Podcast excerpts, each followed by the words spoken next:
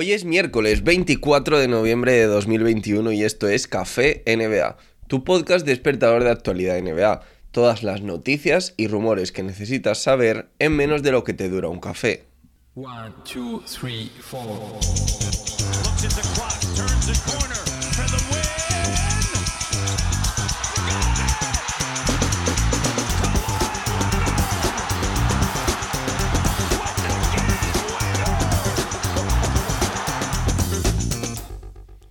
Isaiah Stewart ha sido suspendido con dos partidos sin jugar por intensificar, cito las palabras que ha usado la NBA, el altercado que tuvo lugar después de recibir una agresión por parte de LeBron James. En la newsletter del lunes, que no hubo podcast, ya os pido perdón por esto, os envié las imágenes donde vemos a Stewart, las tenéis en mis redes sociales también, arroba Javi Mendoza NBA, perseguir a LeBron o a otro jugador de Lakers, ahora sigue sin quedarme nada claro a quién estaba persiguiendo, por toda la cancha como si fuera un jugador de la NFL saltándose a contrarios que intentaban frenarle y de una forma cuanto menos bastante agresiva. LeBron James, por su parte, recibirá un partido de sanción por golpear de forma imprudente a Stewart en la cara, un gesto que la NBA señala que provoca el altercado posterior en la cancha. Dado que la NBA ha sido muy comedida en las sanciones que ha puesto, ambos volverán a verse las caras el próximo domingo, cuando Pistons y Lakers se vuelvan a ver las caras, esta vez en Los Ángeles. Recordemos que en la NBA estas suspensiones implican de forma indirecta una multa económica, un importe económico para los jugadores, pues no cobrarán el salario correspondiente a los partidos en los que estén suspendidos. Es por este motivo que las acciones acaecidas durante este partido conllevarán una multa de 284.000 dólares para LeBron James y 45.200 dólares para Stewart, que lógicamente es un importe menor aunque sean dos partidos porque tiene un salario mucho menor. Hablemos de Michael Porter Jr.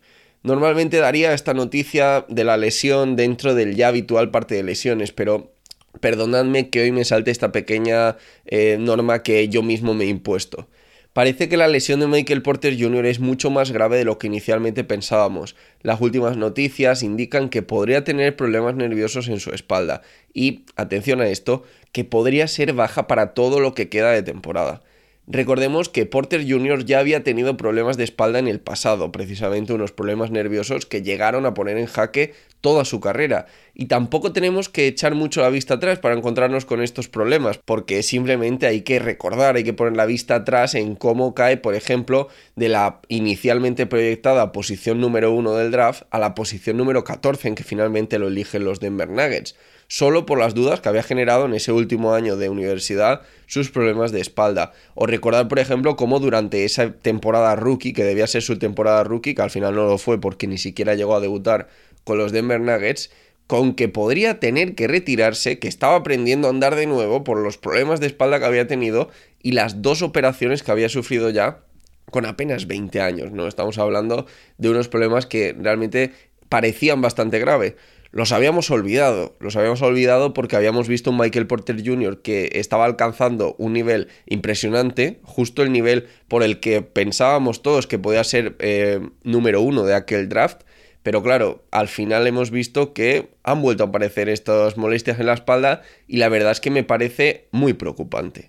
Obviamente no es momento de pensar en el dinero, pero con los fantasmas del pasado volviendo a aparecer en el horizonte, es inevitable recordarte, querido oyente, que los Nuggets le acaban de renovar por un contrato máximo valorado en al menos 145 millones de dólares para las próximas cinco temporadas. Veremos si al final no se precipitaron haciendo esa oferta porque podrían haber esperado un año más para renovar a Michael Porter Jr. Hablemos ahora de los jugadores de la semana 5 de la NBA. Giannis Antetokounmpo y Damian Lillard han sido nombrados jugadores de la semana por la NBA. Parece que por fin tenemos de vuelta a Damian Lillard, que había empezado la temporada fatal, y qué mejor forma de demostrar que vuelve a estar a su mejor nivel que llevándose este premio de mejor jugador de la semana en la conferencia oeste. Los Blazers han conseguido esta semana un 3-0 apoyados en un gran Damian Lillard que ha promediado 28,3 puntos, 8,3 asistencias, un robo y 1,7 tapones.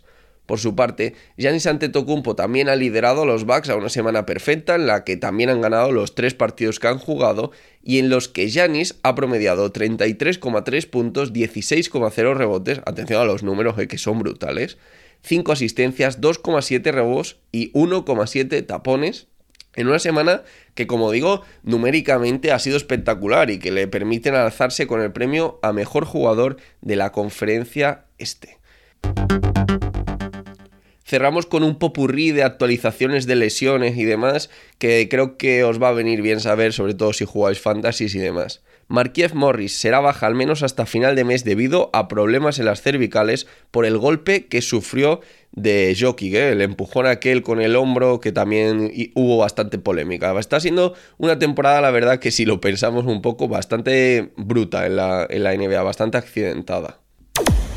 James Wiseman se espera que vuelva la primera semana de diciembre. Evan Mobley se espera que vuelva la segunda semana de diciembre. Semi Ojeleye baja al menos hasta mediados de diciembre. Víctor Oladipo seguirá de baja al menos hasta mediados de diciembre. Zion Williamson seguirá de baja al menos hasta mediados de diciembre. Clay Thompson se espera que esté de vuelta para el 20 de diciembre y Markele Full se confirma que será baja al menos hasta enero de 2022.